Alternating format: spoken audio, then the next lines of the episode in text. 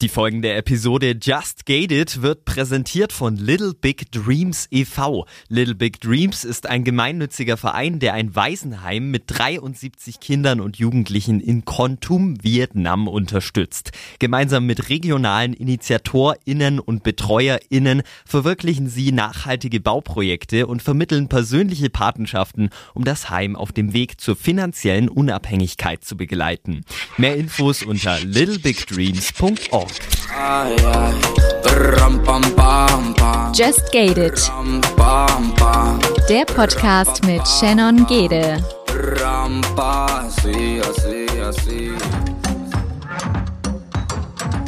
Und somit ein herzliches Willkommen zur neuen Folge von Just Gated. Diese Woche mit Tina Sorab. Tina ist in ihrem Teenageralter erblindet und ist heute Make-up-Artistin. Wie sie das gemacht hat, wie sie das gelernt hat vor allen Dingen, das habe ich sie mal ganz direkt gefragt. Und vielleicht kennt der ein oder andere sie aus diversen TV-Shows. Sie war beim Sat1 Frühstückfernsehen, beim NDR, beim SWR und vor allen Dingen auf YouTube. Sie ist ja YouTuberin und macht Tutorials für blinde Frauen, um Tipps zu geben, wie man sich am besten schminkt. In unserem Faktencheck haben wir natürlich alles zusammengetragen, was ihr zu der Erkrankung von Tina wissen müsst. Und jetzt rede ich nicht mehr weiter drum herum und lasse euch in die Folge rein mit Tina Sorab. Die nachfolgende Sendung befasst sich bewusst mit gesellschaftlich kritischen und emotionalen Themen. Die persönlichen Erfahrungen und Meinungen sind nicht zu verallgemeinern. Just Gated setzt sich zum Ziel, Tabuthemen aufzubrechen und positiv auf die Ereignisse zu blicken, ohne sie dabei zu relativieren. Wie lange konntest du eigentlich sehen? Ich konnte bis zu meinem 15. Lebensjahr sehen. Ich habe eine Netzhauterkrankung, die ich von Geburt an habe, die allerdings erst 2008 wirklich richtig ausgebrochen ist, indem ich dann plötzlich über Nacht erblindet bin.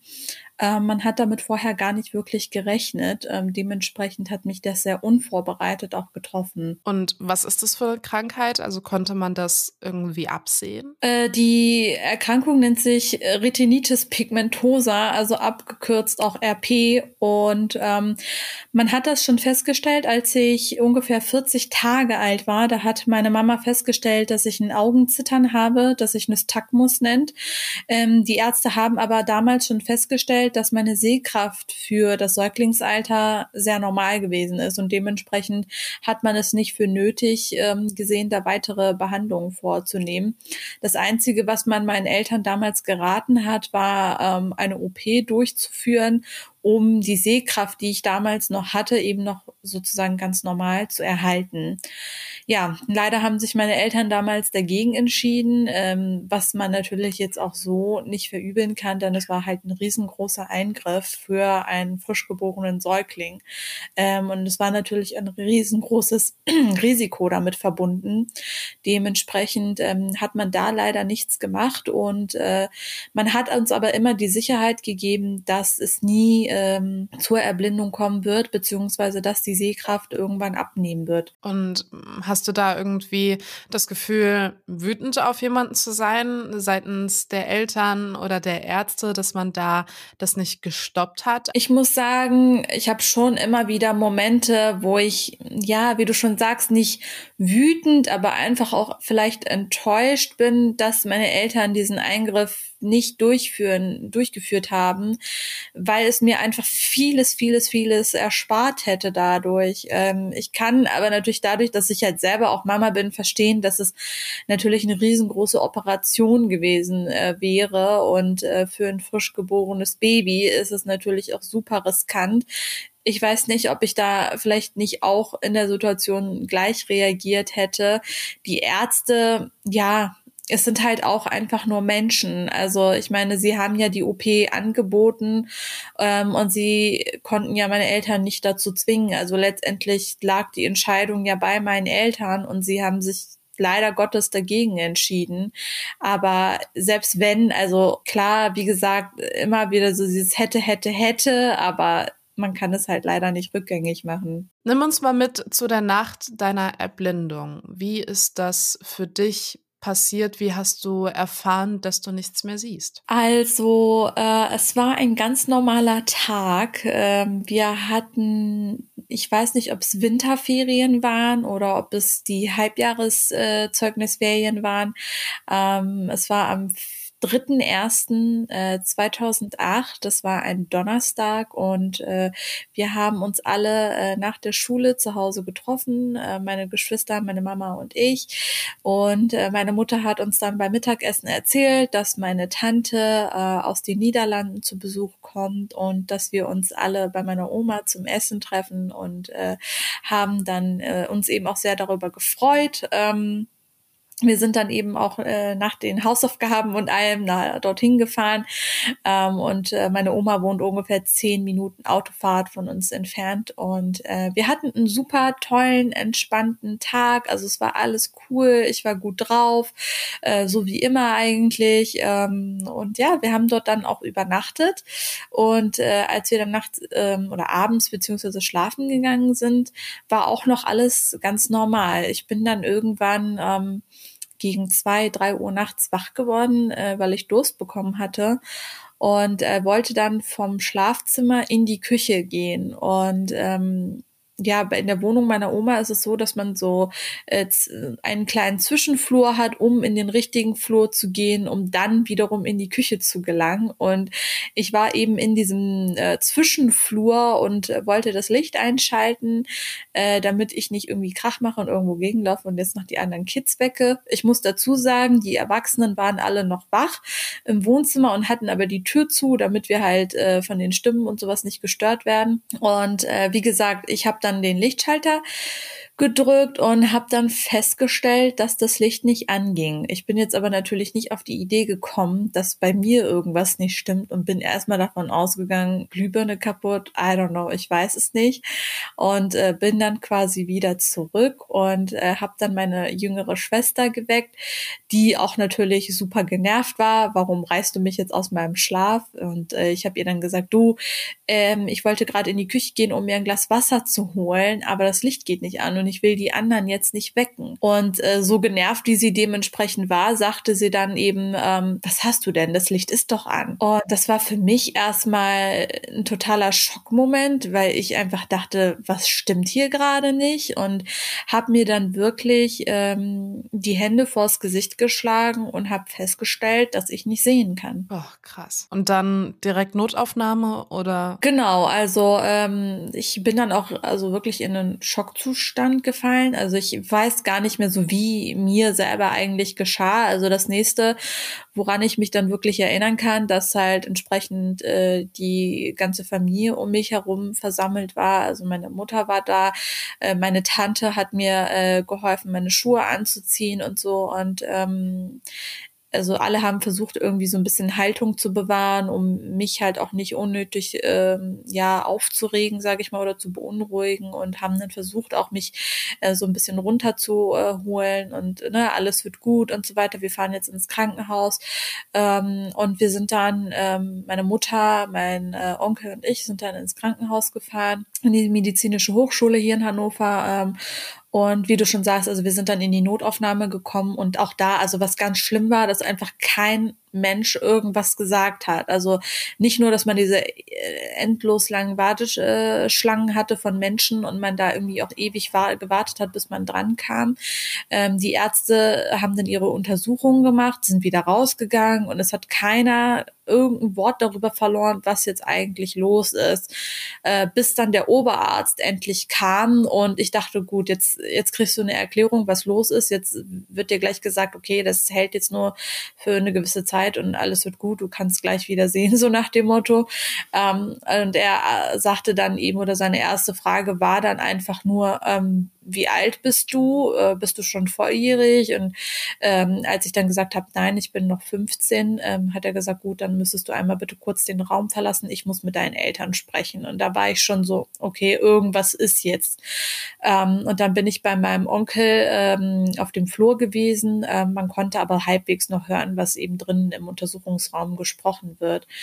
Ähm, und da habe ich wirklich ähm, nur noch gehört, wie der Arzt wortwörtlich zu meinen Eltern sagte, sagte, ähm, wir können ihrer Tochter gerade nicht mehr helfen, hier ist jetzt wirklich Endstation. Faktencheck. Präsentiert von Unverpackt Darmstadt Aschaffenburg. Retinitis pigmentosa. Retinitis pigmentosa ist eine genetische Augenkrankheit. Sie führt zu einer Zerstörung der Netzhaut. Dabei sterben nach und nach die Sehzellen ab, sodass es zu einer schleichend fortschreitenden Erblindung kommen kann. Weltweit leiden circa drei Millionen Menschen an Retinitis pigmentosa. Diese kann in verschiedenen Ausprägungen vorkommen. In Deutschland sind circa 30 bis 40.000 Menschen betroffen. Die Krankheit ist eine der häufigsten Ursachen für den Verlust der Sehkraft im mittleren Erwachsenenalter. Die Betroffenen kommen meistens sehend zur Welt. Im frühen Stadium der Krankheit bemerkt man den Verlust der Sehkraft vor allem in der Dunkelheit. Die PatientInnen werden also nachtblind. Im weiteren Verlauf lässt die Sehkraft am Rande des Sichtfeldes des Auges, das auch Gesichtsfeld genannt wird, langsam nach. Dieses verengt sich und es kommt zu dem sogenannten Tunnelblick. Viele Betroffene berichten, dass sie bereits im frühen Erwachsenenalter meist nur noch wie durch eine Röhre sehen können. PatientInnen der Krankheit können vereinzelt noch lesen, sich aber nicht mehr im Raum orientieren. Im fortgeschrittenen Stadium führt die Krankheit zu einer vollständigen Erblindung. Bei Retinitis pigmentosa handelt es sich um eine Erbkrankheit, die an die Nachkommen weitergegeben werden kann. Inzwischen sind sogar mehr als 80 verschiedene Gene identifiziert worden, die den Ausbruch der Krankheit auslösen können. Eine Heilung für die Krankheit gibt es nicht. Auch das Verlangsamen des Fortschreitens der Krankheit ist momentan noch nicht möglich. Vereinzelte klinische Studien deuten jedoch darauf hin, dass eine gewisse Verlangsamung des Krankheitsverlaufs möglich ist.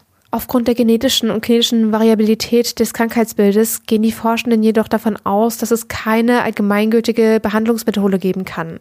Vielmehr wird es viele verschiedene Behandlungsmethoden für die unterschiedlichen Formen der ablichtbedingten Netzhautdegeneration geben müssen. Doch eine neue Studie gibt Anlass zur Hoffnung. Mittels einer Gentherapie können die defekten Gene, welche die Sehzellen Schritt für Schritt absterben lassen, durch aktive Gene gestoppt werden. Bei dieser Variante müssen die PatientInnen genügend eigene lebensfähige Netzhautzellen haben. Das heißt, die Krankheit muss möglichst früh erkannt werden und bereits erblindete PatientInnen haben keine Chance auf Heilung. Und was macht das mit einem? Ich ich, meine, ich habe direkt irgendwie so ein Kloß im Hals und so ein Ziehen im Herz, aber wie geht's dir in so einer Situation? Wie erinnerst du dich da zurück? Also es hat sich wirklich angefühlt, als hätte mir man den Boden unter den Füßen weggerissen und äh, als würde man halt einfach in ein Loch fallen und du findest halt keinen Halt. Also du kommst nirgendwo an. Ähm, ich weiß gar nicht, wie ich wirklich so reagiert habe. Also ich muss auch sagen, dass ich einfach auch so ein paar Erinnerungslücken habe. Ähm, ich weiß nicht, ob mein Unterbewusstsein das auch einfach so ausblendet, damit mich das nicht noch mehr runterzieht, als es das schon ohnehin getan hat. Ähm, ich habe mich wirklich danach auch extrem zurückgezogen. Also die Ärzte haben dann gesagt, okay, wir können jetzt nichts mehr machen. Äh, sie können sich eben noch an andere Experten wenden, aber die werden ihnen alle dasselbe sagen. Und äh, wir sind dann eben nach Hause gefahren und ähm, ich lag dann eben im Wohnzimmer auf der Couch und äh, habe einfach auch nichts gesagt, nichts gemacht. Also ich war wie in, in Trance eigentlich und äh, wollte auch wirklich keinen Menschen so bei mir haben. Also ich wollte einfach alleine sein und äh, es hat auch wirklich ganz, ganz lange gedauert, bis ich aus dieser Phase rausgekommen bin, äh, beziehungsweise dass auch wirklich bei mir angekommen ist, du bist blind, du kannst jetzt nicht sehen. Ne? Also das war erstmal für mich auch wirklich mein, mein Todesurteil. Wie hast du selbst das gelernt zu akzeptieren? Hast du dann irgendwann mal von alleine ähm, den Drang gehabt, so eigenständig wie möglich zu sein? Weil ich meine, in so einer Situation auch unvorbereitet, ich kann mir nur vorstellen, man, man orientiert sich ja dann eigentlich an so ich meine, Kleinigkeiten vielleicht auch oder ist total verwirrt, was ist das jetzt, weil man die Wohnung zwar vielleicht kennt, ne, aber so nie wahrgenommen hat bestimmt, oder? Ich war am Anfang komplett auf Hilfe angewiesen. Also ich habe mich in meinem eigenen Zuhause, in dem ich jahrelang gelebt habe, nicht mehr zurechtgefunden. Ähm, wir lebten in einem Haus und mein Zimmer war ganz oben im Dachgeschoss. Ähm, und allein schon diese Hürde, ne, also Treppen runter zu gehen, ohne dass du dich dabei hinlegst, ähm, das war schon ein riesen, Riesenakt für mich. Äh, wie komme ich von meinem Zimmer ins Bad? Wie komme ich von meinem Bad wieder zurück? Wie komme ich ins Wohnzimmer, in die Küche? Also es war ein absoluter Albtraum für mich, jedes Mal meine Mutter oder meine Schwestern zu rufen und zu sagen, ne, kannst du mal und ganz, ganz schlimme Erfahrung, kann ich wirklich sagen. Ich habe gemerkt, wie mich das wirklich fertig gemacht hat, dass ich so hilflos war. Ähm, und dann kam eben auch relativ bald äh, der Schulwechsel. Also ich musste äh, auf eine Blindenschule gehen. Ähm, und ich muss sagen, erst diese Zeit auf der Blindenschule hat mir nach und nach geholfen zu akzeptieren, dass ich jetzt blind bin, weil ich gesehen habe, wie andere blinde Menschen leben, wie sie damit umgehen, wie eigenständig sie eben auf die gewisse Art und Weise sind. Äh, und das hat mich zum Nachdenken angeregt, weil ich dann gemerkt habe, okay, es gibt Menschen, die sind sogar von Geburt an blind. Die kennen das gar nicht anders, aber sind trotzdem total happy und wie gesagt, eigentlich komplett eigenständig. Also, ähm, und das war etwas, wo ich gedacht habe, wenn die das können, dann musst du das ja auch irgendwann können. Jetzt hast du gerade auch einen wichtigen Punkt angesprochen, so Menschen, die ja von Geburt an nicht sehen können. Sie kennen es ja auch nicht anders.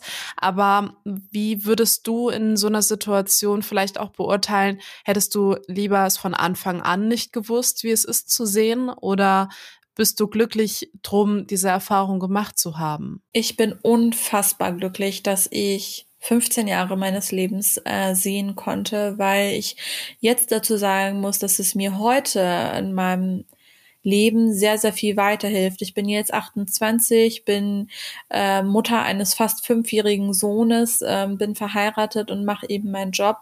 Ähm, und ich muss sagen, dass mir das viele Dinge äh, vereinfacht, ob das Farben sind, ob das Gegenstände sind, einfach wie Dinge visuell normalerweise wahrgenommen werden, das macht eine ganze Menge aus. Ähm, ich könnte es mir nicht vorstellen, wie es wäre, äh, wenn ich das alles von Anfang an nicht gesehen hätte.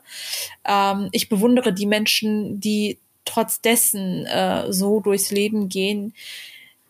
Ich will nichts Falsches sagen oder ich möchte da auch niemanden irgendwie zu nahe treten. Ich also es ist halt etwas, wo ich mir denke, ja, wenn sie es halt nicht gesehen haben, dann können sie es ja sozusagen nicht vermissen. Also wenn jemand nicht weiß, wie eine rote Tomate aussieht, äh, das noch nie gesehen hat, dann hat er auch wahrscheinlich nie das Bedürfnis, äh, das unbedingt zu erfahren. Und so, ich liebe zum Beispiel Erdbeeren über alles und Rot ist meine Lieblingsfarbe. Und was würde ich dafür geben, auf der Terrasse zu sitzen, zu chillen und ein Schälchen Erdbeeren zu essen und das sehen zu können? Ne? Also einfach auch dieses visuelle, ähm, das äh, ist schon ja einfach ein sehr sehr großer Teil unseres Lebens und äh, wenn das einmal wegfällt, dann merkt man wirklich ja boah krass. Hast du das Gefühl, ähm, ist jetzt vielleicht ein krasser Vergleich und ich, ich tapp hier wahrscheinlich auch total in viele Fettnäpfchen für einige, aber das Thema ist für mich auch komplett neu. Ich habe die Erfahrung gemacht, wenn Menschen gehen, dann äh, vergisst man ab und zu, wie sie vielleicht aussehen oder wie die Gesichtszüge sind oder oder. Es kommt drauf an, wie lange es her ist.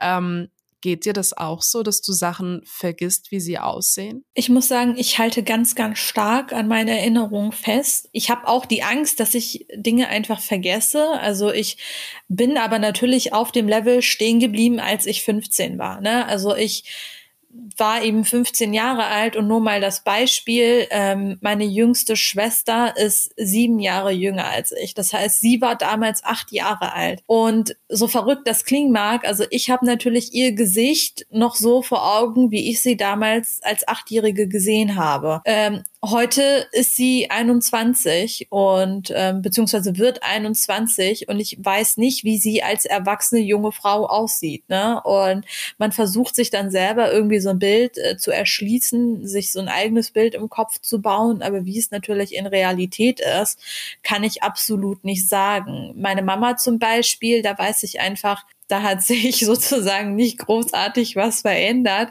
ähm, und sieht halt eben noch genauso aus wie damals. Ähm, aber das, was ich eben noch in Erinnerung habe, ähm, da klammer ich mich extrem dran fest, weil ich eben Angst habe, das zu vergessen. Bereust du etwas nicht gesehen zu haben? Also ich, Reisen oder etwas an Natur oder irgendwas, wo du sagst, ach, hätte ich, hätte ich irgendwie absehen können, dass das nicht mehr lange ist, hätte ich das und das gemacht. Also es gibt schon ein paar Dinge, die ich vermisse. Ähm, das sind so ganz banale Dinge, wie du jetzt zum Beispiel sagst, das mit der Natur. Also wir haben damals auch jetzt im Sommer zum Beispiel, ne, man war am See oder man ist mal spazieren gegangen durch einen Park oder irgendwas. Also so, Dinge, die ich damals nicht für wichtig erachtet habe. Und heute würde ich halt alles dafür geben, einfach auch so Kulissen, Situationen einfach sehen zu dürfen. Ne? Wie ist es, wenn du nochmal am See sitzt, das Wasser siehst, wenn die Sonne scheint, ähm, alle im Sand spielen. Also das sind einfach so Dinge, ähm, die ich schon sehr vermisse und wo ich sagen würde, wenn ich noch mal die Zeit zurückdrehen könnte, würde ich das und das machen. Ähm, natürlich gibt es auch größere Dinge wie, ne, zum Beispiel ich, meine Schwestern haben alle einen Führerschein gemacht, ne, und das sind natürlich auch so Sachen, die auch an mir ganz, ganz krass ähm, genagt haben, wo ich dachte, oh, ne, und das hat mich halt auch mega runtergezogen. Aber ich versuche mich meistens gar nicht an solchen Dingen großartig aufzuhängen, weil es mich wirklich extrem traurig macht, muss ich sagen. Das sind jetzt schon über zehn Jahre her ähm, und auch heute noch tut es genauso wie wie damals, wenn ich mich da so äh, zurückversetze. Aber ähm, ja, also ich will nicht sagen, dass ich das so von mir, von mir wegschiebe, aber ich versuche mich nicht so sehr damit zu beschäftigen, weil ich Angst habe, dass es mich dann in das schwarze Loch zurückzieht, äh, wo ich mich eigentlich so eisern rausgekämpft habe. Wie viel siehst du dann überhaupt? Also kannst du dunkel und hell unterscheiden oder ist das gar nicht mehr da? Ich kann noch äh, hell und dunkel unterscheiden. Also ich nehme alles sehr schemenhaft wahr. Es kommt immer auf die Lichtverhältnisse auch an. Also ich bin extrem lichtempfindlich. Wenn ich jetzt draußen bin und die Sonne richtig krass scheint, dann äh, bin ich komplett aufgeschmissen. So kann ich mich wenigstens noch ne, an Schatten und ähm, so Umrissen und so weiter orientieren. Ähm, genau. Ja, krass. Und das ist äh, schwer vorstellbar. Also für einen, der, der sehen kann, das ist, ich weiß nicht, ich habe auch das Gefühl, ähm, dir mit den Fragen unglaublich nahe zu treten. Aber ich bin so dankbar, dass du die Fragen auch so offen beantwortest. Ähm, ich bin da halt ich habe Transparenz, weil auch ich habe mich vorher mit dem Thema Blindheit nicht beschäftigt. Warum auch? Also wenn man nicht damit zu tun hat, äh, mit Menschen in seinem Umfeld vielleicht, die davon betroffen sind, wenn man selber jahrelang von den Ärzten gesagt bekommt, ja, okay, du hast die Krankheit, aber das wird nicht ausbrechen, dann war das für mich kein Thema. Also, ähm, und genauso sehe ich das halt auch ähm, so jetzt wie mit dir. Du sagst halt, ja, ich kenne mich damit nicht aus und ich weiß nicht, ne, ich trete in Fettnäpfchen und so weiter, aber ich bin da halt absolut offen, weil ich mir denke, wir leben heute im Jahr 2021 und es gibt so viele schlimme Vorurteile oder Klischees, die man sich einfach aus Unwissen äh, in den Kopf äh, setzt, äh, beziehungsweise wo man denkt, ja, okay, so und so muss das ja sein, obwohl das gar nicht so ist.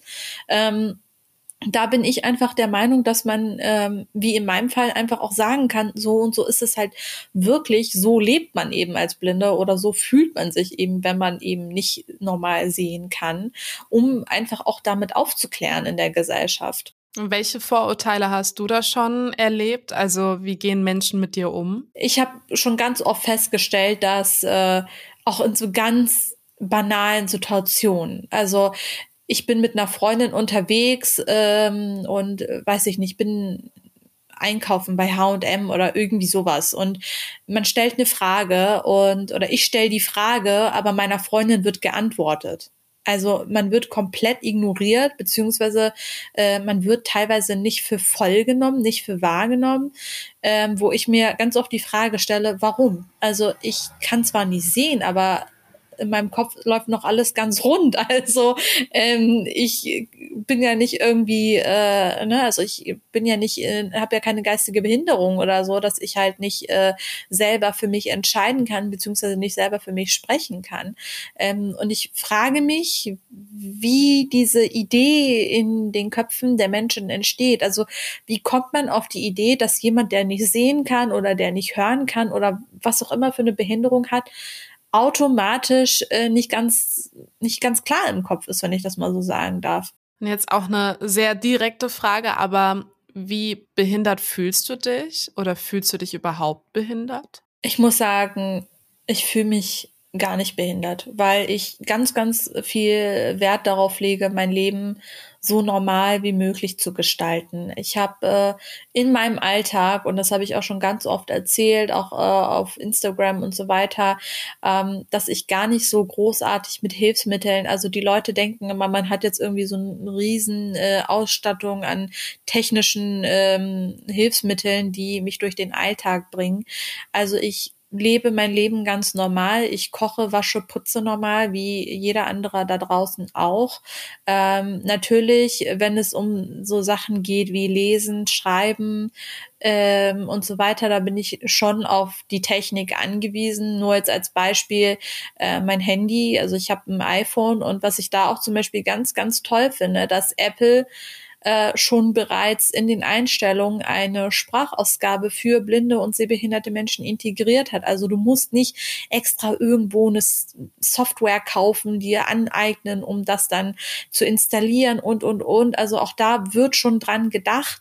Ähm, und das ermöglicht mir einfach auch äh, ganz normal, mich auf Social Media ähm, zu begeben, meine WhatsApp-Nachrichten zu schreiben und zu lesen und so weiter. Aber ansonsten muss ich persönlich sagen, verzichte ich komplett auf Hilfsmittel und äh, gestalte mein Leben wirklich normal wie jeder andere auch. Wie verletzend findest du dann vielleicht auch Sprache? Also ähm, ich habe zum Beispiel auch mit unserer kompletten Kommunikation teilweise vergessen, dass du, dass du ja blind bist und habe dich äh, genauso behandelt wie jeden anderen Gast auch, was mir dann erst aufgefallen ist, als wir kleine technische Probleme hatten, dass du natürlich nichts siehst. Also klar, ne, ich habe jetzt nicht vergessen, dass das Thema Blindheit ist, aber irgendwie auch im Umgang mit dir hm, habe ich mich selbst immer dabei erwischt, wie ich gefragt habe, hast du unsere Mail gesehen? Oder ähm, keine Ahnung, verletzt dich sowas? Mich verletzt das überhaupt nicht. Also ich bin da komplett äh, locker, ganz entspannt, weil also ich frage mich dann noch so, was soll das? Ähm, ich kann das verstehen, dass äh, sehende Menschen dann denken, oh nein, jetzt habe ich gesagt, ja, wir sehen uns dann morgen, aber sie sieht mich doch gar nicht. Also äh, ich finde, das macht Situation einfach ultra krampfig und ähm, ich möchte da auch einfach den Leuten so ein bisschen diese Angst nehmen. So, also ich setze mich ja auch nicht abends äh, auf die Couch vom Fernseher und sage ich, ich höre jetzt eine Netflix-Serie. Ne? Also ich kann das verstehen, dass, dass es so ja in den Köpfen ist oder dass man so diese Bedenken hat, oh nee, darf ich das jetzt sagen oder ist das falsch?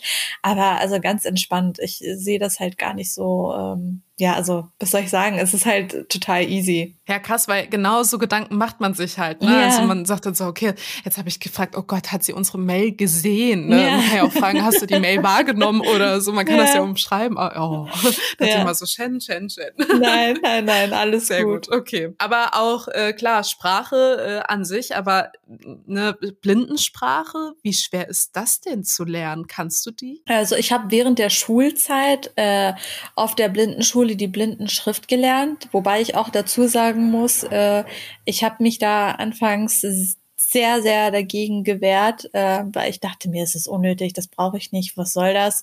Ähm, ich bin froh, dass ich dann doch gezwungenermaßen gelernt habe in der Schule.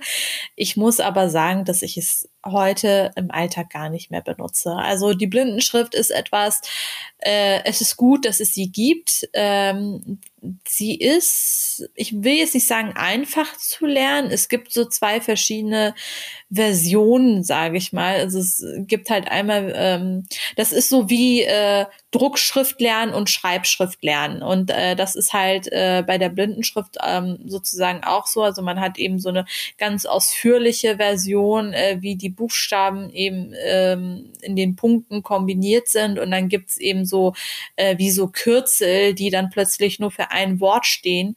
Ähm, und das war dann für mich echt super anstrengend, auch das zu lernen, weil ich wusste einfach, dass ich das niemals in meinem Leben brauchen werde. Also die Technik ist heutzutage oder auch damals schon schon äh, so weit äh, vorangeschritten gewesen, dass äh, die Blindenschrift eigentlich, wenn ich mal vorsichtig sagen darf, schon fast ausgestorben ist. Hm, krass. Aber auch für jeden oder ähm, tatsächlich für die, die technisch sehr affin sind und sich damit helfen? Also ist das, ist das komplett, ich sag mal, out? oder ähm, wird das trotzdem noch, vor allen Dingen für die, die vielleicht auch blind geboren sind, ähm, noch sehr stark verwendet? Ich denke schon, dass es auf jeden Fall noch in Verwendung ist. Also gerade wie du schon sagst, bei Menschen, die äh, voll blind sind, äh, beziehungsweise von Geburt an blind sind, oder auch eben äh, ältere Menschen. Ne? Also äh, die natürlich so mit Technik und Smartphone und so weiter nichts am Hut haben. Aber ich denke, so jetzt die jüngere Generation oder auch unsere Generation, also da ist die Technik ähm, so weit vorangeschritten und äh, bietet uns so viele Möglichkeiten, dass wir da auf die Blindenschrift gar nicht mehr so groß angewiesen sind. Weil ich habe mir die Frage gestellt, du bist ja Make-up-Artistin. Ähm, wie krass ist es überhaupt, dass du dir merken kannst, wo welche Farben in einer Lidschattenpalette sind? Also kann man das irgendwie technisch auch ähm, mit einer Kamera draufhalten und das Handy sagt dir, wo was ist? Oder musst du dir das wirklich merken? Also ich muss es mir schon wirklich merken. Ähm, bei Produkten, die ich jetzt natürlich so in meinem normalen Alltag benutze, äh, ist das eigentlich gar kein Problem, weil man benutzt jetzt nicht jeden Tag irgendwas Neues eigentlich. Ähm, natürlich jetzt so äh, auf den Job bezogen, äh, bei der Masse auch an Produkten, die man dann auch zur Verfügung hat, ist es extrem schwierig. Also ich bin da schon auf Unterstützung angewiesen und äh, meine Assistentin beschreibt mir dann zum Beispiel vorher eine Lidschattenpalette äh, und sagt dann eben, ne, oben links, unten rechts, der Ton ähm, und so weiter. Äh, ganz oft schreibe ich mir Sachen einfach auch auf, damit ich es dann nicht vergesse, ähm, um da nicht immer wieder nachfragen zu müssen. Technisch, äh, um darauf zurückzukommen, gibt es das leider noch nicht. Ich habe irgendwann mal in einem anderen Interview diese Frage beantwortet und äh, ich hoffe, dass wir irgendwann mal äh, im Leben das noch äh, hinbekommen, sozusagen, dass auch äh, die Beauty-Industrie dahingehend ankommt, Beauty-Produkte auch für äh, blinde Menschen zugänglich zu machen. Wir kennen alle das Beispiel bei den Medikamenten. Ähm, dass da eben auf den Verpackungen Blindenschrift äh, draufsteht. Ne? Also du kannst lesen den Medikamentennamen und ich glaube auch noch äh, die Dosierung, also äh, welche Stärke das ist. Ähm, und so Beipackzettel und so natürlich nicht. Und ich würde mir einfach wünschen, dass wir bei den äh, Kosmetikprodukten auch irgendwann dahin kommen, äh, sie kenntlich zu machen. Mir geht es nicht darum zu sagen, ja, alle Brands müssen jetzt Blindenschrift auf ihre äh, Umverpackung bringen, das gar nicht aber äh, wir sind jetzt wirklich in einem Zeitalter, also wenn wir in Restaurants gehen, also normalerweise vor Corona, dann haben wir die Möglichkeit zum Beispiel einen QR-Code zu scannen und wir haben die ganze Speisekarte auf unserem Handy ne, und können uns da komplett selber durchlesen und, und, und. Ich hoffe, dass wir irgendwann dahin kommen und so etwas Ähnliches äh, auch eben bei Kosmetikprodukten und so weiter möglich ist, dass ich in den DM an äh, irgendeine Theke gehen kann und äh, mein Handy draufhalten kann und der scannt mir irgendeinen Code oder was auch immer und dann kann ich selber lesen, okay, äh, Lippenstift Nummer 105, Farbe so und so, ohne dass ich da immer auf äh, fremde Hilfe angewiesen sein muss.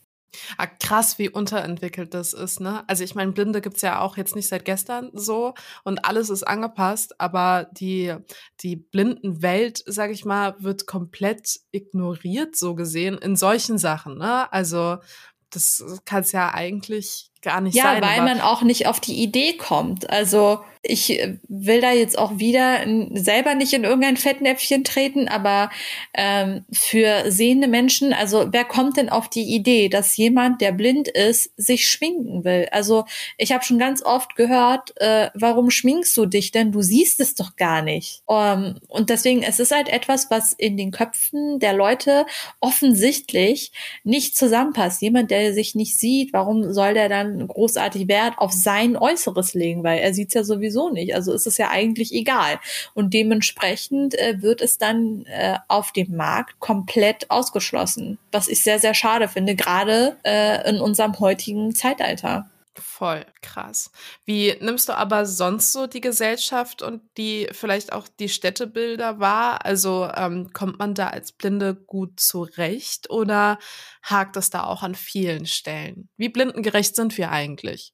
Ich würde schon sagen, dass wir im Vergleich äh, zu vor ein paar Jahren extrem äh, gut äh, uns entwickelt haben. Also es gibt unfassbar viele Möglichkeiten äh, für blinde Menschen. Man kann alleine reisen, man kann äh, sich in den Zug setzen. Ähm, es gibt zum Beispiel äh, Begleitservice, also wenn jetzt jemand äh, doch die Sicherheit haben will, zum Beispiel wenn ich jetzt mit dem Zug von Hannover nach Berlin fahren möchte, dann kann man eine Art Service buchen. Ich meine, ich will da jetzt nichts Falsches sagen, das sind ehrenamtliche Mitarbeiter, die dir dann helfen, in deinen Zug einzusteigen und ähm, in Berlin würdest du dann von einem anderen äh, Mitarbeiter sozusagen wieder in Empfang genommen und die helfen dir dann äh, beim aus dem Zug auszusteigen und deine nächste Verbindung zu bekommen und so weiter.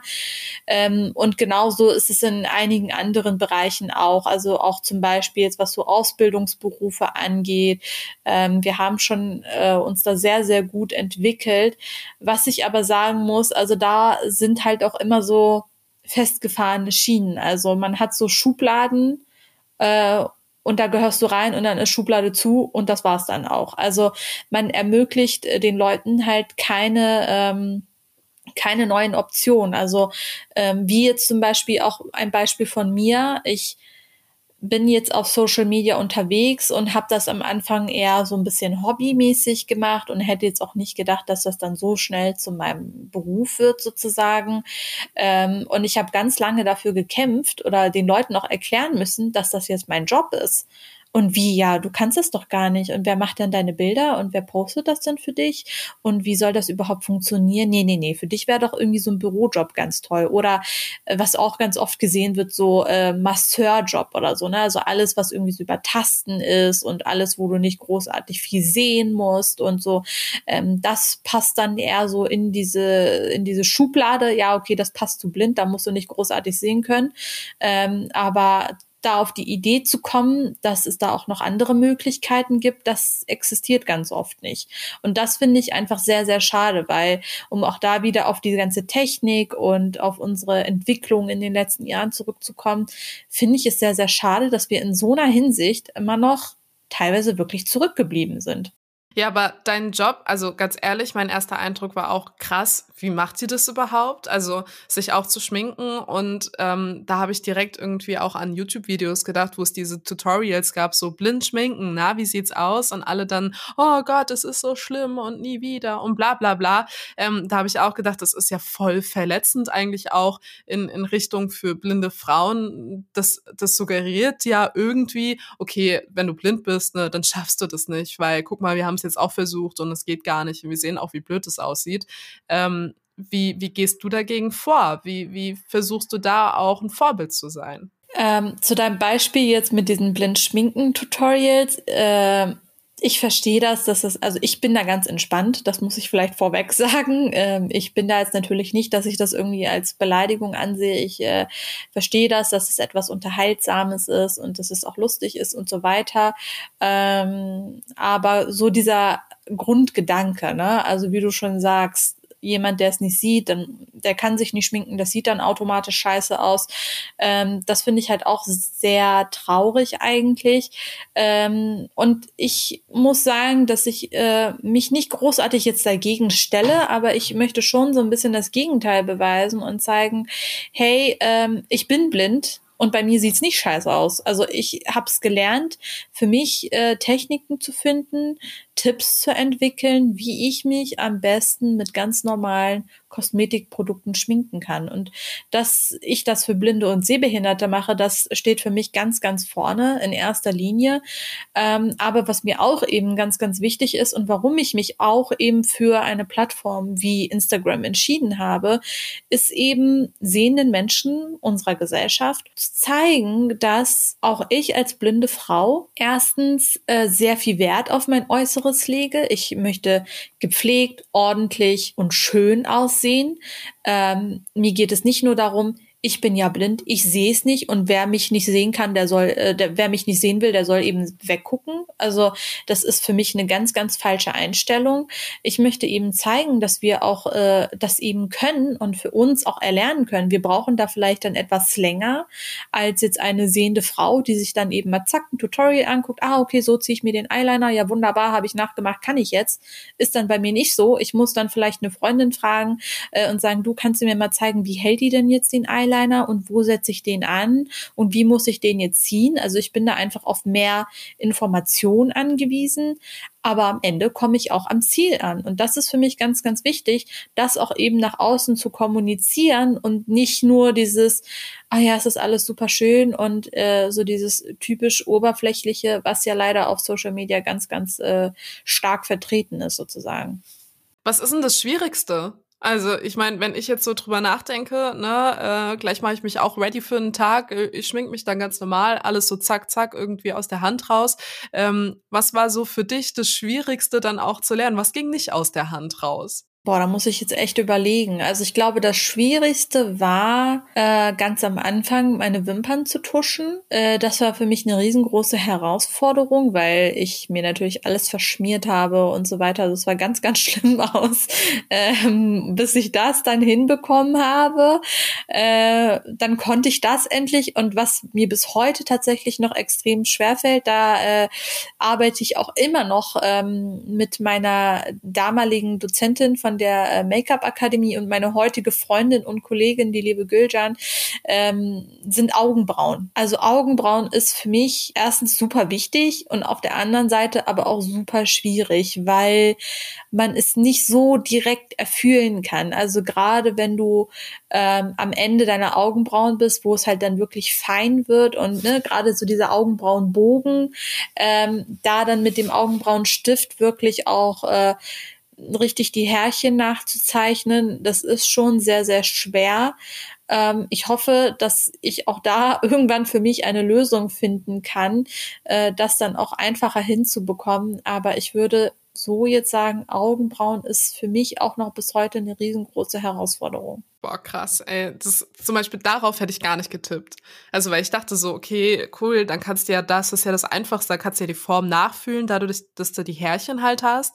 Da dachte ich so, okay, das geht wahrscheinlich irgendwie Augenbereich. Ich glaube, das ist viel mit Abtasten und so die eigene Augenform auch gut kennen. Was ich jetzt gedacht hätte, was mir auch als sehende Frau sehr, sehr schwer fällt, ist Lippenstift auftragen, wenn der zum Beispiel knallig rot oder so ist oder da irgendwie die Kontur schön hinzubekommen. Aber ähm, also Lippen dass, würde ich eigentlich für mich hast. sagen, ist eigentlich so mit einer der einfacheren Dinge. Also klar bei so knalligen Tönen wie jetzt im äh, so ein Rot oder so, äh, da muss ich dann auch bei der Lippenkontur mir schon etwas mehr Zeit nehmen beziehungsweise mich dann auch eher konzentrieren. Ähm, aber da ist es halt einfacher, deine Lippenkontur zu erfühlen. Also du kannst ja äh, deine, deinen Finger an den Lippenrand sozusagen setzen und da parallel dann so mitfahren äh, und darauf achten, dass du nicht mit dem Lippenstift darüber rausmalst. Also das kann man ja irgendwie noch handeln, aber Augenbrauen ist ja etwas super, super Feines ähm, und man ist ja dann auch schon geschminkt. Ne? Also man hat ja äh, also meistens hat man ja schon Foundation und Co. drauf und jetzt stell dir mal vor, du hast da deinen Augenbrauenstift und tätschelst da dann die ganze Zeit aber mit deinen Händen und dann sitzt die Foundation wieder nicht richtig oder es ist irgendwas abgekommen. Also äh, wenn ich schon daran denke, also nee, das also Augenbrauen ist für mich äh, Katastrophe. Ja, krass, ey. Ich wette mit dir, du kannst besser Lippen mit Farbe schminken als ich. Ich wette mit dir. Weil wie du das gerade so auch erklärt hast, dachte ich so, ja, eigentlich voll simpel. Naja, könnte man ja eigentlich mal machen. also du wirst lachen. Ich habe schon ganz oft äh, Frauen gehabt, die mir geschrieben haben und gesagt haben, ey, den Tipp, den du mit deiner Lippenkontur in dem Tutorial gibst, das ist ja so einfach. Warum kommt man da nicht von selber drauf? Also das ist so, wenn du dich nicht, sage ich mal, selber erkundest und nicht so versuchst für dich irgendwas zu finden, dann kommst du ja nicht auf die Idee. Und ähm, ich habe da für mich einfach diesen Tipp äh, oder diesen Trick rausgefunden. Okay, in der einen Hand habe ich halt den Lippenstift und die andere Hand habe ich ja frei, also fahre ich einfach die ganze Zeit mit meinem Zeigefinger vorsichtig an meiner Lippenkontur äh, mit entlang und äh, mal da halt nicht drüber. Und äh, falls ich dann doch Angst habe, dass da was sein sollte, dann nehme ich halt einfach einen Q-Tip und gehe nochmal an der Lippenkontur so ganz vorsichtig außen lang und wenn da was sein sollte, dann habe ich das halt damit entfernt. Also es gibt so ein paar Sachen, auf äh, die super einfach sind und auf die Idee kommt man halt einfach nicht, weil man denkt halt so, ja, warum brauche ich ja nicht. Ich sehe es ja im Spiegel, ne? Ja, genau. Ich sehe es ja, ja, im Spiegel. Ich sehe es ja im Spiegel, ja. Weißt du dann aber eigentlich auch, wie du aussiehst? Also wenn du dann denkst, okay, yo, ich mache mich jetzt fertig, vielleicht auch mal ein Abend-Make-up irgendwie oder mal knallige Farben und und und. Kannst du dir dann vorstellen, wie, wie du aussiehst? Weißt du, wie du wirkst? Weil ich habe immer das Gefühl, wenn ich mir so ein Make-up aufsetze ähm, und, und vielleicht mal auch ein bisschen dramatischere Dann kennt man sich gar nicht wieder. genau. Man erkennt sich gar nicht mehr wieder oder man wirkt auch ganz anders. Ne? Man, man hebt so Seiten von sich hervor, die man vielleicht vorher so ohne Make-up gar nicht kennt. Aber kennst du das? Weißt du das auch einzuschätzen? Also ich ähm, muss auch dazu sagen, ähm, dass ich auch da wieder auf dem Level bei der 15-jährigen Tina stehen geblieben bin. Ähm, und ich habe also natürlich weiß ich, wie ich aussehe. Ähm, ich weiß aber auch, dass ich, also ich habe mich eine ganze Zeit lang fast schon davor ja geschämt, kann ich sagen. Also ich habe mich nicht getraut, mal irgendjemanden zu fragen, äh, sehe ich eigentlich großartig anders aus als damals. Also ich wollte einfach von irgendjemanden, ob jetzt meine Schwestern, Mama oder Freundin, so die Bestätigung haben, äh, ob dieses Bild, was in meinem Kopf ist, ob das noch äh, aktuell ist sozusagen. Ähm, und ich habe dann irgendwann aber äh, ganz viele Jahre danach, ich glaube, da war ich schon 20, 21 oder so, äh, habe ich meine beste Freundin gefragt ähm, und äh, sie fand diese Frage auch so emotional. Also sie war total geschockt, als ich sie das gefragt habe und äh, hatte direkt auch Tränen in den Augen. Also ähm, dabei wollte ich das gar nicht. Also ich wollte einfach nur wissen, ob ich noch genauso aussehe wie damals, ob das noch so passt. Und ähm, sie war aber total schockiert und äh, hat eigentlich ähm, war total mitgenommen und hat mir aber dann die Bestätigung gegeben, äh, dass mein Bild auf jeden Fall noch passt. Ähm, natürlich, ich meine, man wird ja auch älter und so weiter. Ähm, gut, mit 28 habe ich jetzt nicht zigtausend Falten so, das ist noch alles cool. aber ähm, so, ja, klar, äh, habe ich ganz oft Momente, wo ich mich dann schminke, ob das jetzt, wie du schon sagst, irgendwie bei einem Abend-Make-up ist oder so, wo man schon gerne sich einfach auch sehen möchte. Also äh, ich würde lügen, wenn ich diese Momente nicht habe. Und ähm, ich bin auch ganz ehrlich, ich ähm, habe auch ganz oft Momente äh, bei meiner Hochzeit zum Beispiel. Also ich habe 2015 geheiratet und ähm, als ich äh, von der Make-up-Artistin geschminkt wurde und ich dann mein äh, Brautkleid angezogen habe, dann war ich, haben meine Schwester und Tante, also Familie, die waren halt alle da und ähm, ich habe dann ne, so Komplimente auch bekommen natürlich, boah, das sieht super aus und du siehst schön aus und und und und da war ich dann schon so, ich würde es halt auch selber einfach unfassbar gerne sehen. Ähm, und habe da dann auch wirklich in einem kurzen Moment, wo ich dann noch alleine war, auch weinen müssen, weil mich das sehr, sehr, sehr, sehr verletzt hat und auch sehr mitgenommen hat, wo ich auch wieder so dachte, ja, warum ich? Scheiße, ne? Und äh, diese Momente kommen auch heute noch äh, ab und zu mal vor. Ich habe aber auch Situationen, ähm, gerade so bei Shootings oder Drehs, äh, da lasse ich mich dann meistens schminken ähm, von der Gülcan, die auch meine Make-up-Artistin ist. Ähm, und sie sagt dann auch manchmal ganz unbewusst, das habe ich schon ganz oft festgestellt, boah, Tina, das sieht so geil aus, schade, dass du das nicht sehen kannst. Ne? Und dann schluckt sie aber in dem Moment oder stoppt schon und sagt, äh, hätte ich das mal jetzt nicht gesagt, so nach dem Motto. Ne? Also ähm, ja, schwierig. Aber ähm, was, was mir dann direkt auch als Frage aufgekommen ist, du hast ja auch gesagt, du bist Mutter. Ich meine, jetzt mal weg vom Make-up, ne? Du weißt ja so gesehen auch nicht, wie dein Kind aussieht, oder? Genau, also ich habe meinen Sohn ähm, nie richtig gesehen und äh, das ist, muss ich sagen, eigentlich vom Schmerzlevel äh, her, wenn man das überhaupt messen kann, äh, für mich noch viel, viel schlimmer als äh, meine eigene Erblindung. Also äh, dieser ganze Entbindungsprozess, also ich meine allein schon, dass man das erste Mal halt eine Geburt erlebt, man bekommt sein erstes Kind, das ist ja schon ein ultra äh, krasses Ereignis im Leben einer Frau, ähm, super emotional und äh, dann kommt eben noch dazu, dass du dein eigenes Kind nicht sehen kannst. Ähm, das hat mich, muss ich sagen, wirklich auch noch mal in ein Loch gezogen. Ähm, ich muss aber sagen, dass ich äh, ja mich da versucht habe, gut zu handeln, weil ich äh, direkt in meinem Kopf hatte, du kannst jetzt nicht nochmal äh, auf die Fresse fliegen, weil du jetzt für dein Kind da sein musst und du kannst es dir jetzt nicht erlauben, äh, nochmal äh, so zu versinken ähm, und musst jetzt als Mutter einfach funktionieren und muss da sein und dass du dein Kind nicht sehen kannst, dafür kann ja dein Kind nichts. Also du bist halt trotzdem die Mutter und äh, ich würde alles in der Welt dafür geben, äh, wenigstens für eine Sekunde äh, mein Kind sehen zu können. Ähm, ja, aber es äh, ist leider nicht möglich. Hast du Angst, dass er dasselbe bekommen kann?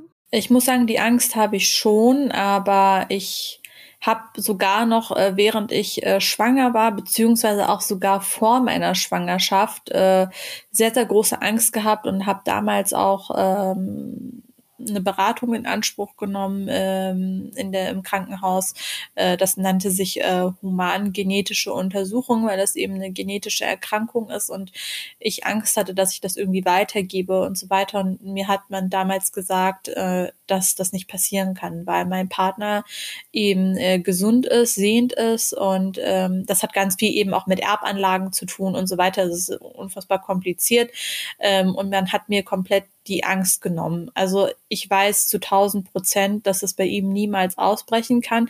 Anders sieht es halt aus, wenn er später Kinder bekommt. Also es könnte halt sein, dass dann meine Enkelkinder das eventuell haben könnten. Ähm, ich bin da aber, obwohl ich weiß, dass es aus medizinischer Sicht nicht eintreten wird, ist halt automatisch diese Angst in mir drin, denn mir hat man damals auch gesagt, ich würde nicht erblinden. Also ich äh, habe da schon automatisch so eine Panikhaltung in mir. Ja, klar. Was hast du vielleicht aus der Erkrankung mitgenommen, was du auch deinem Kind mitgeben könntest, wenn es erblinden sollte? Wie, wie könntest du das Ganze auch so, ne, ich will das ganze Thema nicht relativieren. Es ist scheiße, wenn man erblindet. Was könntest du da aber mitgeben, was hast du Positives schon aus deiner Erkrankung mitgenommen? Ich habe äh, gelernt, das Leben aus einer ganz anderen Perspektive zu betrachten, also andere Werte und Dinge im Leben zu schätzen, die man vorher für selbstverständlich äh, gesehen hat. Ähm, Hilfsbereitschaft, Wertschätzung, ähm, einfach auch die kleinen Dinge im Leben zu schätzen, wie gesagt. Ähm, das sind so Sachen, die mir super, super wichtig sind oder eben auch Dinge wie mit Vorurteilen und so weiter. Also ich weiß zum Beispiel, also ich habe nie großartig bewusst irgendwie Vorurteile gehabt oder sowas, aber wenn ich damals zum Beispiel jemanden mit einem Rollstuhl gesehen habe, dann dachte ich immer so, oh mein Gott, was, was ist das für ein Leben? Du kannst nicht laufen, du bist ja immer auf Hilfe angewiesen, du kannst keine Treppen benutzen und, und was weiß ich, also so ganz dumme Gedanken halt einfach auch, die man automatisch hat. Und man hat sich aber nicht getraut, äh, hinzugehen, um der Person zum Beispiel Hilfe anzubieten oder sowas. Ne? Also auch so äh, offen zu sein und Hilfsbereitschaft zu zeigen und so weiter. Also ähm, das sind Dinge, die ich dazu gelernt habe und einfach auch zu wissen, dass die Gesundheit, die wir als Mensch haben, ich meine, ich bin ja auch so gesehen gesund zur Welt gekommen, bis halt diese Erkrankung wirklich ausgebrochen ist, aber Menschen, die halt wirklich nichts haben und wissen, ich habe keine Krankheit, ich bin gesund, aber du kannst einen Unfall haben. Ich habe schon ganz oft Geschichten gehört, wo ich dachte, boah, krass, also durch einen Autounfall sind Menschen blind geworden ähm, und so weiter, die komplett fest im Leben stehen, Kind, Familie haben, arbeiten und, und, und also einfach Sachen, die dich komplett so aus dem Leben reißen können. Ähm, und das sind so Dinge, die ich gelernt habe, die ich für mich auch mitgenommen habe. Also es hat mich stärker gemacht, es hat mich reifer äh, werden lassen und äh, es hat mir ganz viel für meine persönliche Entwicklung auch mitgegeben. Und in Bezug auf meinen Sohn, also ich würde äh, versuchen, ihn natürlich so gut wie möglich aufzufangen. Und ich denke, dass ich das auch eben gut könnte, weil ich eben weiß, wie das ist. Allerdings ist es natürlich bei jedem Menschen unterschiedlich. Und ähm, ja, also ich weiß gar nicht, was ich ehrlich gesagt dazu sagen soll. Es ist halt ähm, super, super krass und äh, ich würde natürlich versuchen, all das, was ich eben erfahren habe und äh, gelernt habe, ihm auch mit auf den Weg zu geben. Ich muss aber auch dazu sagen, ähm, er wird jetzt äh, diesen Monat fünf Jahre alt und ich habe ihm noch nie erklärt, dass die Mama nicht sehen kann. Also er kennt beide Seiten. Er weiß, dass bei Mama halt was anders ist als bei Papa. Aber er weiß halt nicht bewusst, dass Mama nicht sehen kann, aber äh, schon als er ein Jahr alt war, glaube ich, ja, also kurz nachdem er angefangen hat zu laufen, ähm, haben mir Freunde oder auch meine Mutter gesagt, dein Sohn ist so aufmerksam, wenn du durch den Raum läufst. Oder ich habe auch ganz oft festgestellt, wenn mir jetzt zum Beispiel ein Schlüssel runterfällt oder so, ne, dann kommt er direkt angerannt und äh, gibt mir den Schlüssel wieder in die Hand oder sagt, Mama, warte, ich helfe dir und und und. Oder wenn wir auch mal draußen jetzt mit meinem Mann oder mit meiner Schwester unterwegs sind und ich mich einhake, äh, dann kommt er auch und sagt, Mama, kriege ich deine Hand und so. Also er sieht schon, dass bei mir halt was anders ist. Ähm, und ich glaube, dass er dadurch einfach auch ganz viele Werte schon automatisch mitbekommt, wie eben ne, dieses Hilfsbereitschaft und so weiter. Und ich glaube, dass das auch für seine ja charakterliche Entwicklung auch ganz viel dazu beiträgt. Ich finde diese Hilfsbereitschaft, na klar, auf jeden Fall. Aber ich habe dann immer das Gefühl, dass man übergriffig ist, wenn man Leuten hilft in solchen Situationen. Dass man dann denen direkt vermittelt, naja, du kannst es ja nicht. Weißt du, dass man da nicht diese Grenze überschreitet, ist das komplett äh, wahrscheinlich auch typenabhängig, ne? wer wo wie reagiert? Oder würdest du dir als, als Betroffener auch wünschen, dass ähm, da einfach mehr kommt und vielleicht ein Nein kassieren, aber dass die Frage kommt? Es ist natürlich sehr typabhängig, wen man da jetzt erwischt, aber grundsätzlich würde ich sagen, also man bricht sich ja nichts ab, wenn man seine Hilfe anbietet. Ich äh, denke mir einfach so, egal, also jetzt auch mal weg von diesem Thema Behinderung ganz kurz, ähm, wenn du irgendwo in einer neuen Stadt bist und du fragst nach dem Weg, weißt du, was ich meine? Also es ist so, ähm, du kennst dich einfach nicht aus und bist da auf Hilfe angewiesen und suchst die Straße XY. So, und wenn jetzt eine Person, du fragst jemanden und der ignoriert dich jetzt und geht einfach weiter und du stehst da aber komplett hilflos. Und das ist halt bei uns Menschen mit äh, Behinderung relativ ähnlich. Also ob du, wenn du jetzt einen Blinden hast, der äh, gerne die Straße überqueren möchte oder über eine Kreuzung will, es aber super befahren ist, laut ist, man kann sich nicht auf die Ampelgeräusche verlassen und, und, und. Und ich meine, als Sehender nimmt man ja wahr, ne, also man merkt ja einfach, ob jemand Hilfe braucht, hilflos ist, orientierungslos und so weiter dann bricht man sich ja wirklich nichts ab, wenn man sagt, Entschuldigung, kann ich Ihnen helfen?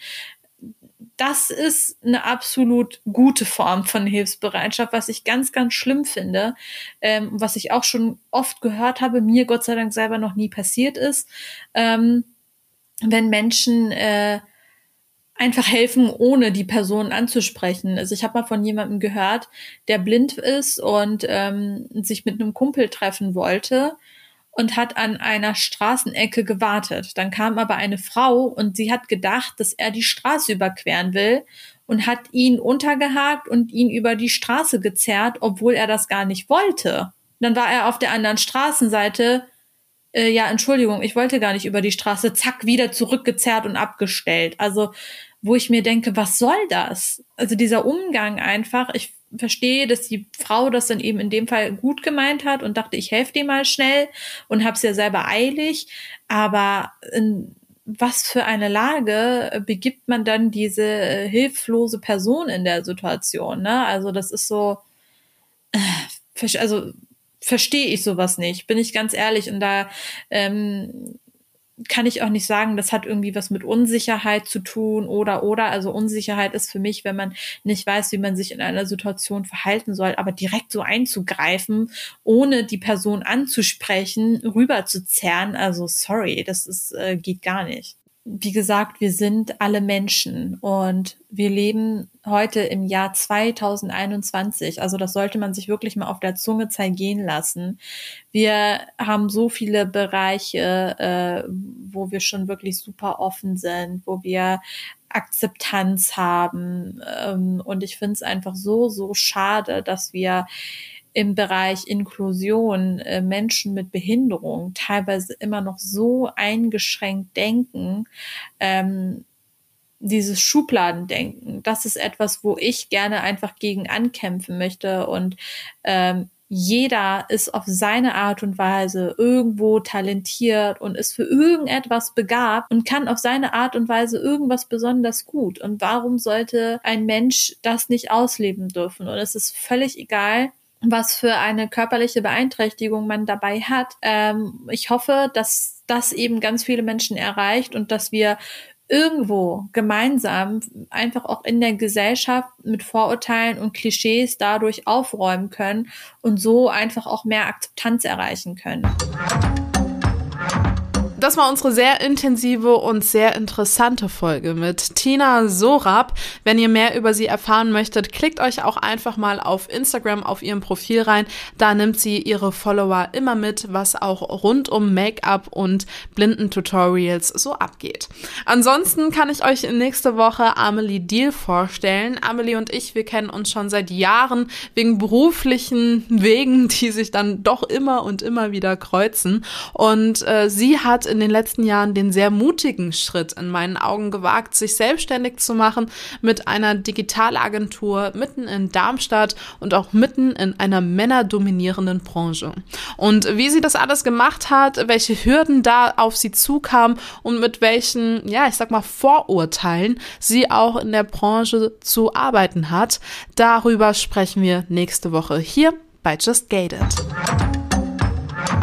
Lust auf mehr Infos zum Podcast? Alles zum heutigen Gesprächspartner findest du auf justguided.com und für dein tägliches Update klick dich jetzt bei Just Official auf Instagram rein. Das war die neue Folge von Just Gated. Auch immer montags abends ab 8 Uhr bei Yuka Radio. Yuka. Yuka Radio. Der beste Musikmix für dich. Jeden Tag neu für dich zusammengestellt. Music for you. Music for you. Nur bei Yuka Radio. Alle Infos checkst du online. yukaradio.de